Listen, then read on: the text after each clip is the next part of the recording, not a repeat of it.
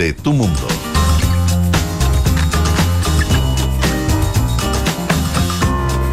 Muy buenas tardes. Les damos la bienvenida a Terapia Chilensis de día viernes, fin de semana. Me acompaña Sofía García Huidobro. ¿Cómo está Sofía? Muy bien, muy feliz de estar aquí. Mucho gusto. Y Arturo Fonten, ¿cómo está? Muy bien, contento. Tenemos un programa con harto material, pero sobre todo con ganas, ¿para qué nos vamos a ocultar? De festejar. De festejar el premio Nobel, porque veníamos hablando, yo en particular y Arturo también, de Annie Ernaux. Entiendo que con la Sofía hace poco además comentamos una película que se hizo de ella, así Cierto. que este programa abiertamente ha sido precursor en este tema. Ahí te, vamos a interrumpir, Matías, porque para concederte el título de pitonizo, eh, y, y uno de los que ha introducido a Aniel ¿no? en otras personas, como yo, por ejemplo, eh, es casi como un, re- un embajador de, de ¿no? en Chile. Sí, y varias veces en este mismo programa dijiste que iba a sacar el premio Nobel. Y lo, y lo dijiste después en la tercera hace pocos días atrás. Y lo bueno que apostó también dinero. No, no, nada. Si yo, miren, Y la hemos comentado varias veces en este programa, distintos libros de ella. estoy tratando de armar un, un pequeña pyme tipo pulpo pol, Claro. eh, digámoslo así. No.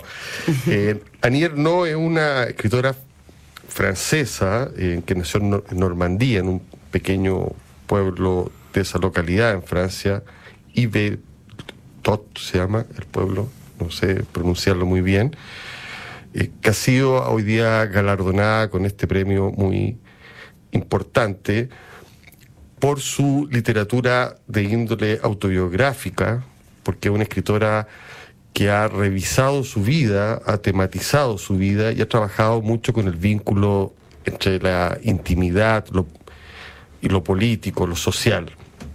Entre sus libros, que hay varios que están circulando por la editorial Cabaret Voltaire y por Tusquet, además de otras, eh, yo me atrevo a recomendar uno, por ejemplo, que se llama Memorias de Chica, que habla cuando ella pierde eh, la virginidad, cuenta todo lo que acontece, es un momento en su vida. También tiene otro libro magnífico que se llama La Vergüenza, que habla de la relación entre sus padres, una relación tormentosa. Eh, pero quizás el libro que la hizo más famosa en Francia y que se lee de manera rigurosa antes de casarse las mujeres, por decirlo de alguna manera, se llama La mujer helada, que es un libro que cuenta lo que le acontece a una pareja con hijos chicos y todos los, problemas que acarrean.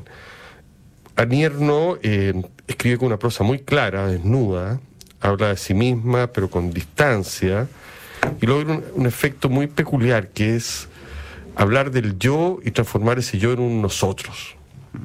Eso se ve de manera magistral en un libro que se llama El siglo, que es un libro bien prustiano, donde hace un recorrido eh, de su historia y también pasa por la historia de Francia. Y acá hemos comentado varias veces con Arturo, el que fue quizá el primer libro traducido al español, que se llama Pura Pasión, que es un libro donde se narra una fe y que ella lo retoma después en otro libro que se llama Perderse. La fe con un sujeto ruso eh, improbable e intrascendente, pero que volvió loca a Annie Ernaux. Entonces, su visión de lo que es la pasión amorosa es parte central también de su obra. Arturo, tú eres un lector de ella. Sí, mira, bueno, tú estás señalando libros maravillosos Annie Ernaux. Eh, yo, yo diría que ella es una, una escritora que, primero, como para... No es una escritora experimental. No, Eh, eh, su tema no es el lenguaje, eh, sino la, la- la vida, digamos. Tiene un estilo, como tú dijiste, claro y simple. ¿ah? Por ahí dice ella que ella escribe sobre la dimensión vivida de la historia. Y por otra parte también dice por ahí algo como de darle forma a su futura ausencia, a la futura ausencia de la historia, digamos. Eh, no es una persona que escriba libros ingeniosos, llenos de jugarretas o de, de- de golpes de ingenio formales. ni chistes Eh, tampoco. ¿mm? No, no tiene humor. No tiene mucho humor. eh, oscila entre la autografía y la ficción, podría ser catalogada como, como, como autoficción, ¿no? Autoficción. Ahora, si tú miras eh, los libros que tú estás señalando y otros, fíjate que yo estaba pensando que ella como que hubiera recorrido casi todos los hitos de la vida de una mujer, digamos, ¿no? Eh, parte, ¿no es cierto?, con un libro, por ejemplo, no lo digo en orden cronológico, sino que en orden vital, digamos, ¿no? Mm. Hay un libro sobre la madre, muy bueno, que se llama Una mujer. Hay un libro sobre el padre que se llama El lugar. Tú mencionaste uno sobre la relación del padre la vergüenza. y la madre, la, vergüenza. Hay otro libro sobre la enfermedad de su madre. Sí, es el No ha salido de mi noche, el Alzheimer. Que es muy impresionante. Impresionante. Hay otro libro sobre la pérdida de la virginidad, ¿ah? eh, que Memoria se llama de chica. Memoria de chica. Hay otro libro sobre un aborto ilegal, cuando el aborto todavía está prohibido en Francia. El acontecimiento. El acontecimiento. Hay otro libro sobre la vida matrimonial y un matrimonio que se rompe, ¿no es cierto? Que el que tú mencionas. La mujer helada. mujer helada. En la falta de deseo. Sí. Hola. Hay este gran libro sobre la pasión erótica, que es eh, pasión, Pura pasión. eh, pura pasión, tra- traducción en castellano, y que como tú dijiste, ella retoma, y porque lo publi- porque publica posteriormente, y lo comentamos en este programa, el diario de vida real de ella, no es una ficción, es el diario de vida real de ella que fue tomando las notas que ella fue tomando, eh, apuntando mientras vivía esta pasión. Entonces tenemos una cosa muy excepcional, que es la novela y luego el diario de vida que nutrió esa novela. ¿no? Y el diario de vida es muchísimo más desvergonzado que la, Buenísimo. perderse, que la novela misma. La novela es menos exagerada que la, que la realidad. Es interesante eh, para un taller literario, tú que haces taller literario, yo encuentro que es una, una maravilla la posibilidad de trabajar con estos dos registros. Se nota en- en- en- cuando uno compara esos dos libros que lo que hace Aniel no es, como tú bien dices, dejar el registro. O sea, ella hace su estilo el estilo de la anotación. Ni siquiera tiene frases muy largas. Aunque su proyecto es como prustiano en el sentido de recuperar el, el tiempo perdido, que también es el proyecto, no sé, de Montaigne, de dejar que el tiempo no, te, no se lleve las cosas, por ende referirse a ella antes que eso acontezca. Eh, si bien no es experimental, tampoco es convencional, o sea, nadie se va a encontrar con una novela que le produzca suspenso. Lo que sí yo considero que es algo que, nos, que es equivalente al suspenso eh, es el deseo.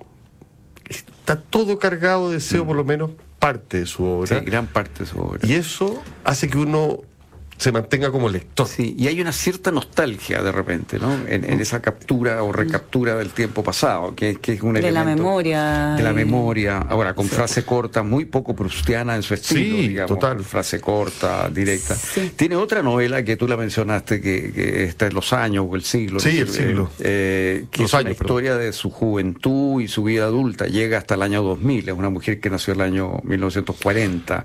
Entonces tú ves ahí eh, la aparición de la liberación sexual, eh, la, la- la- la revuelta, digamos, de Mayo de París, todo lo que ocurre posteriormente, cómo va llegando la, el mundo americano a Francia. El Que, que hay mucha resistencia de parte, ella universitaria también. Que Claro. A mí lo, lo que me parece muy muy interesante que hace ella en, en los libros que, que- que he leído es que a pesar de ser autoficción no se trata todo de ella, eh, no se trata No. de, de sí misma, a pesar de, de- de parecer ejercicios muy impúdicos, eh, no cae en el en la en el melodrama, eh, No, no, no, no, no No. se parece en nada, por ejemplo. no adorna, no, No, no, y, y- y logra, como, como ustedes estaban diciendo, que, por ejemplo, en este, en este libro, que es como el libro más ambicioso de ella y que cubre tantos años, eh, ella nunca usa la palabra yo.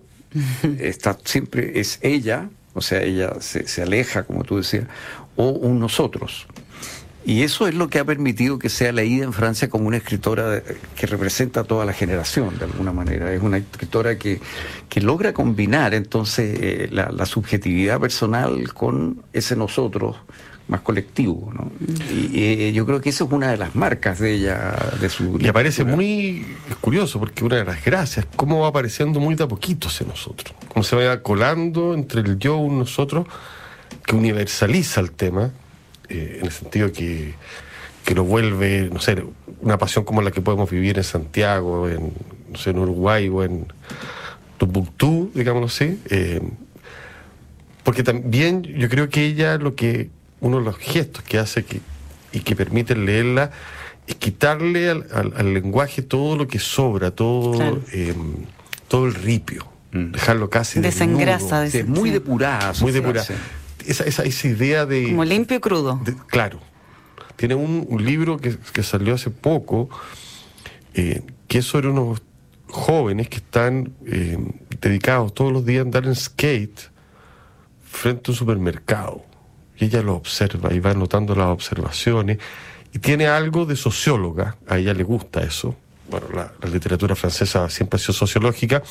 Tiene mucho de feminista, porque las feministas la reconocen, aunque ella no pertenece a ningún, llamémoslo así, grupo. Eh, colectivo. colectivo, una persona muy singular que cultiva la, individualidad. Eh, y creo que el premio también señaliza o eh, le da un espaldarazo, por decir algo, a, a, la, literatura del yo que había sido tan criticada. No nos olvidemos que se hablaba de la literatura selfie, que se reían de ella. ¿Por qué? Porque Anier no es la madre, teóricamente, o la referencia de alguien como Emanuel Carrer, que en Limonov aparece él, que, que en Yoga que su último libro es definitivamente una excursión muy parecida a la que hace Anier No. Mm. Jean Despert, la teoría King Kong, también miran a esta mujer como una, un ejemplo, digámoslo. Eh, el mismo Ulebeck, que también habla de sí mismo. Y también hace autoficción. Entonces, hay otro tipo que se llama Eduard Lewis, que es más joven, que acaba de publicar un libro que es la historia de su padre, otro es la historia de su madre. Entonces, va marcando una tendencia que es muy antigua en la tradición francesa, que es hablar de sí mismo. Para hablar de sí mismo, como bien sabemos, hay que hablar mal. Mm. O sea, Anier no es lo menos endulcorada que hay.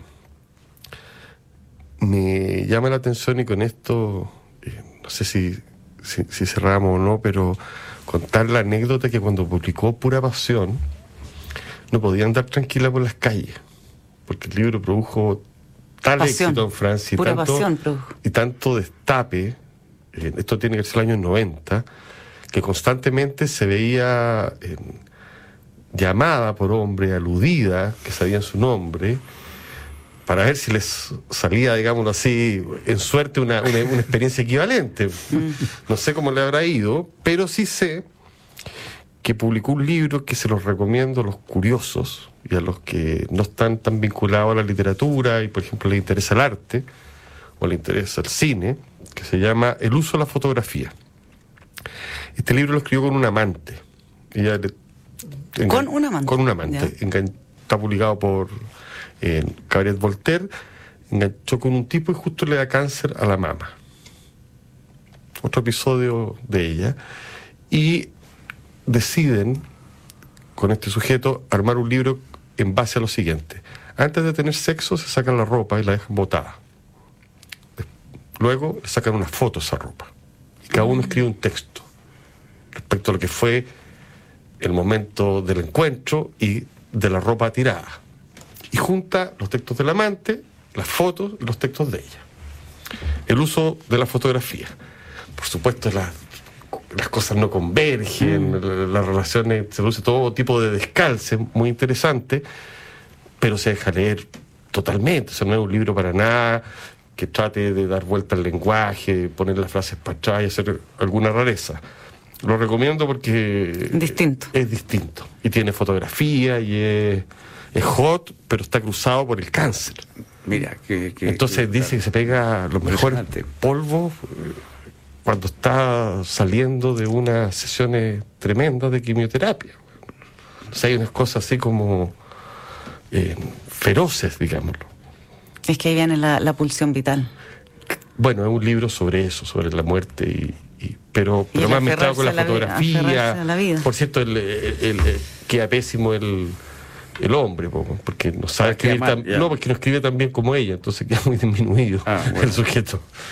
Oye, otra particularidad capaz mm, a mencionar es que, eh, siendo una autora de 82 años, es más o menos recientemente traducida, eh, hace no tanto tiempo al inglés, hace no tanto tiempo al español, acá en Chile eh, no circula hace mucho.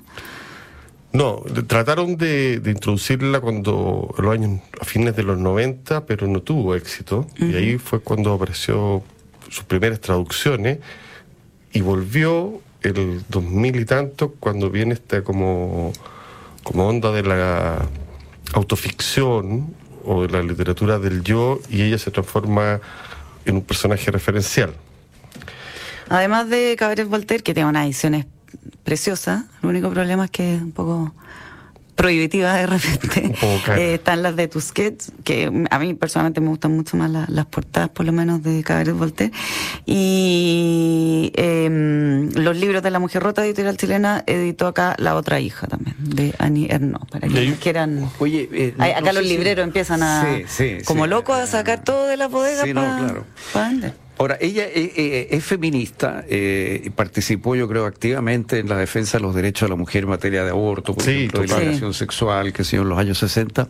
Sin embargo, en este último libro, El siglo, tiene unas frases curiosas sobre el feminismo que matiza un poco su posición. Dice.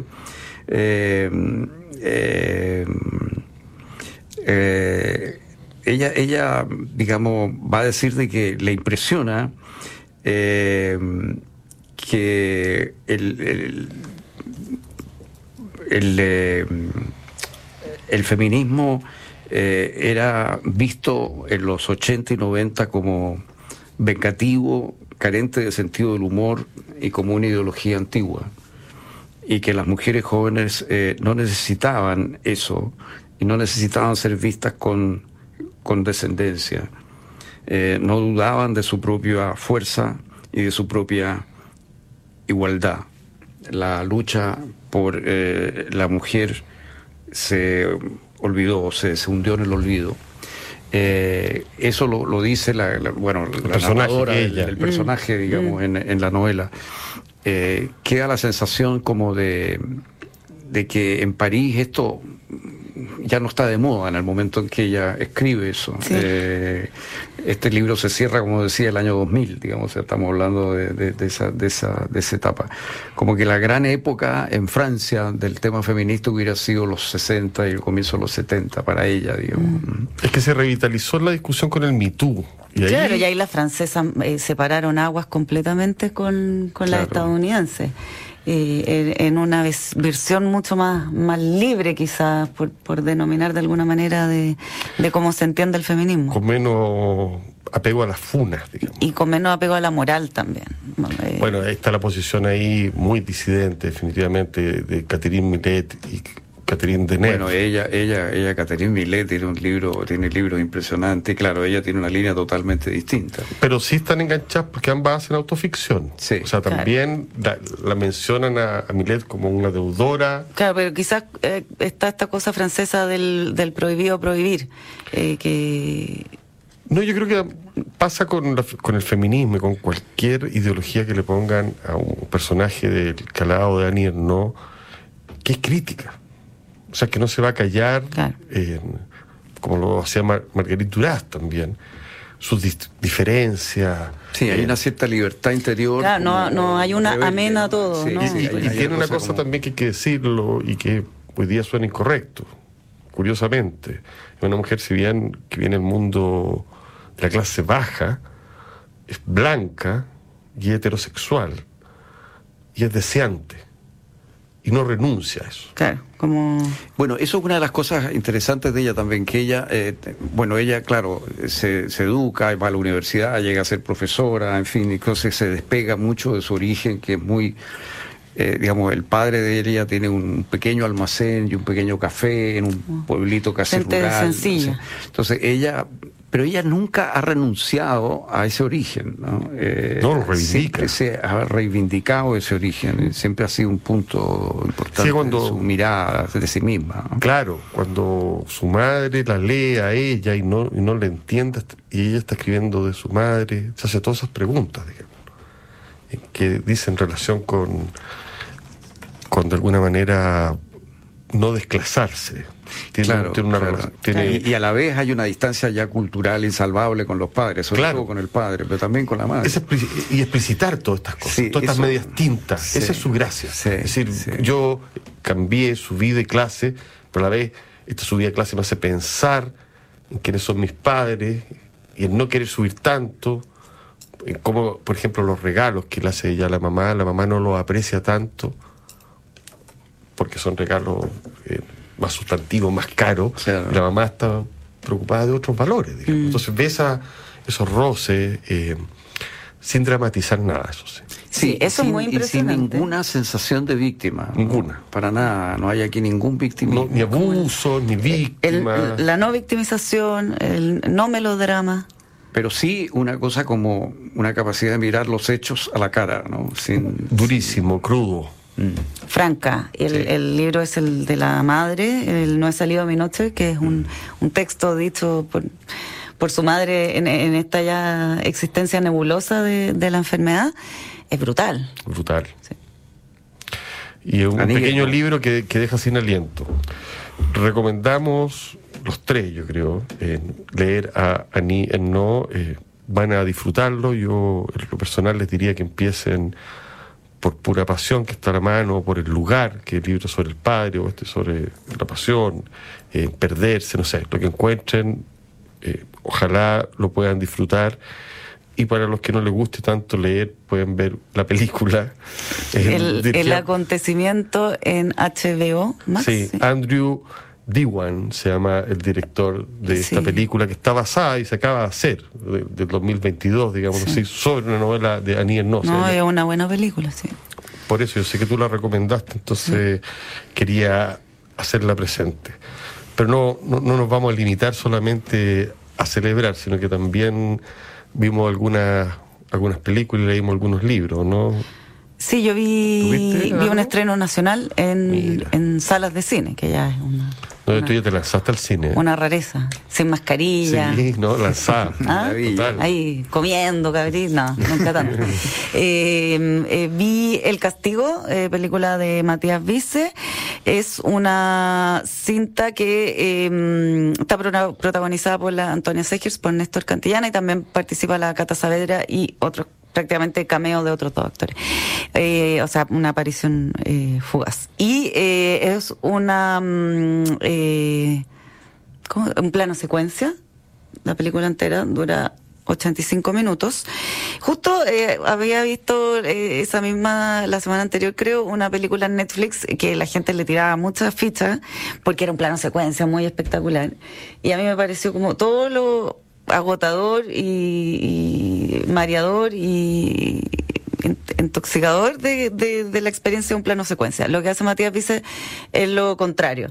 Es una historia muy sencilla de eh, dos personajes, un padre y una madre, que acaban de extraviar a su hijo en el bosque y lo buscan. Y la cámara se mueve entonces eh, tras ello, pero sin ninguna ningún ninguna parafernalia, no hay, eh, me tocó conversarlo con el director, con, con Matías Vice, no hay ninguna intención como de, de pasarse de efecto ni de llamar la atención, sino que es eh, que sea lo más apegado a cómo es la vida real, los movimientos reales que acompañan a los personajes, sin cortes, sin música, una película que está Sin como música. sin música, está como bien eh, depurada y eh, bueno ahí él, él me explica todas las particularidades de, de- cómo lo lograron, porque en el fondo era la cámara siempre está mirando a estos personajes y detrás de la cámara hay una cuncuna.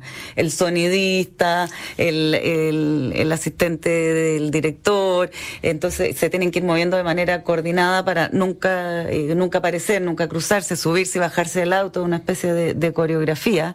Eso parece que fue muy particular porque tuvieron que ensayar mucho y luego hicieron una semana de tomas un día, o sea, una toma al día, siempre a la misma exacta hora, porque la luz tenía que entrar de la misma exacta manera, tenía que comenzar esto en un bosque donde todavía se, se cuela el sol y luego va cayendo, va cayendo la noche, va bajando la, la luz.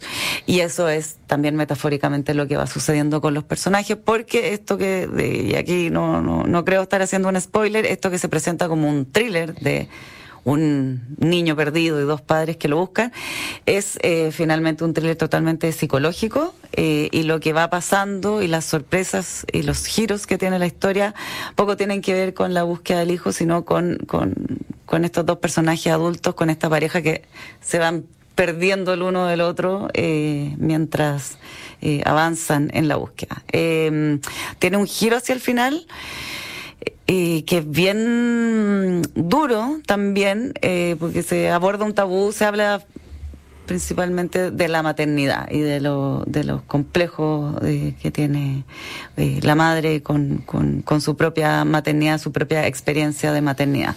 Entonces ahí como que uno, uno no, uno se va sorprendiendo, uno cree que la película va de una cosa y luego va entendiendo que va de otra. Y lo que también es bien interesante en, términos como psicológicos es eh, que es una situación completamente plausible, es algo que le puede pasar a cualquiera, a una pareja que se le que pierde de vista al hijo en el mall y, y cómo eso se puede transformar en, en una en una tragedia ya a nivel existencial. O sea, eh. todos los que hemos tenido la experiencia de tener hijos que se nos ha perdido 12 segundos en algún lugar, se te cae el mundo. Bueno, y acá va transcurriendo todo en tiempo real, entonces claro, a la mitad de la película el cabro ya 30 minutos perdidos, tampoco no, han pasado días. Eh, y eso es lo interesante del formato y por qué eh, Vice dice que, que él, hizo una primera película sábado que tuvo buena crítica, en, que fue eh, que fue lo mismo, y luego estuvo 20, años queriendo hacerlo de nuevo, pero en realidad siempre lo encontraba forzado, siempre a la hora de, de, llevar el, el, guion decía, no, no, esto no, no está así demasiado forzado el recurso hasta que surgió en su cabeza esta historia donde sí eh, valía la pena ir de nuevo en, en, la aventura. ¿Qué recepción has visto tú que ha tenido la película? A nivel. Eh, está empezando. Sí. Se estrenó ayer. Eh, buena. Bueno, él me contó, eh, viene bien de cerca, pero me contó que eh, cuando hubo una función de preestreno, él estaba muy nervioso, no sabía si la gente iba a enganchar, si se iban a aburrir, que digamos que no es una película de acción, y no volaba una mosca y, la, y finalmente lo que él pretendía como director y que según los comentarios que a él le, empezaban a llegar sí sucede con la película y a mí me sucedió también como espectadora es que, uno queda con ganas de tener una conversación si, si la vas a ver con alguien es una película que puede servir para, para una conversación mm. posterior una conversación angustiosa digámoslo no, no, porque también hay cuestiones que, que discusiones de pareja, de los roles, de, de cuánto haces tú por el hijo, eh, no, si todo eso... la mamá versus el papá, nada fuera de lo común, pero, pero bien planteado. ¿Buenas las actuaciones? Sí, buenas las actuaciones y eh, personaje secundario, pero eh, que juega, a mi parecer, un rol bien importante porque descomprime mucho eh, Catalina Saavedra. Entonces, tú te atreves definitivamente a recomendar la película la ¿no? este fin sí, yo la recomiendo. A ver, de los 85 minutos hay algunos que me funcionaron menos que otros, pero, eh, pero me funcionó. Entonces, vamos a cerrar el programa con esta recomendación de Sofía y vamos a aprovechar de hacer un par de recomendaciones más. Yo quiero eh, decirle a los que estén interesados en la filosofía, que acaba de aparecer un libro magnífico que se llama Evocaciones de Juan Ribano. Son un conjunto de apuntes de distintos momentos de su vida, está publicado por Ediciones Tácitas. ¿Qué tipo más lúcido Ribano? ¿Qué cabeza más libre? ¿Cómo se refiere, cómo critica el exilio, la vuelta a la democracia, lo que fue la dictadura, cómo se engancha de repente con temas, no sé, la guerra de las Malvinas. Es un picoteo de opiniones, lectura, realmente alucinante y le dan a este filósofo chileno Juan Rebano un espesor a nivel de autor autobiográfico, a propósito de todo de Daniel No y del diario que también, eh, que lo convierten en otro sujeto definitivamente para la literatura chilena. Tú entiendo que también ¿Tiene algún dato para cerrar, Sofía? ¿no? más que un dato tenía un descargo, porque tuve toda la intención de ir a ver una, una, la exposición Under en el Museo Nacional de Bellas Artes. Eh, y, no me fue posible porque los museos están teniendo unos horarios bien acotados, por decirlo. Eh, entonces ya, ya eh, para mí, que parte también de mi quehacer, entiendo, es visitar este tipo de lugares, se me, se, me ha hecho difícil. Em, por ejemplo, el MAC abre de martes a sábado, es decir, el, el MAC del Parque Forestal mm. no abre ni el lunes, que bueno, es lo más convencional, pero tampoco abre el domingo, que es un día como por excelencia para ir al museo. Y esto y abre de martes a sábado entre las 11 y las cinco y media. ¿Ya? El Bellas Artes abre... Justo la hora que la gente está trabajando, en que no Pues puede eso, ir a un museo. eso, eso es lo que quiero decir. Luego el Museo Nacional de Bellas Artes cie- eh, abre de martes a domingo y cierra a las cinco y media. Y yo ayer corrí, porque quería ir a ver esta exposición para comentarla aquí, llegué a las cinco diecinueve, encontré un éxito. Y no me, no, no me dejaron Ya no te entrar. dejaron entrar. No, no me dejaron entrar. Así que a las 5.20 uno ya no puede entrar a un museo. La Biblioteca Nacional, por ejemplo, está abriendo solo de lunes a viernes. Sábado y domingo tampoco. El otro día escuchaba una periodista que decía, estoy tratando de hacer una investigación y necesito poder ir los sábados a investigar porque tengo Obvio. un trabajo de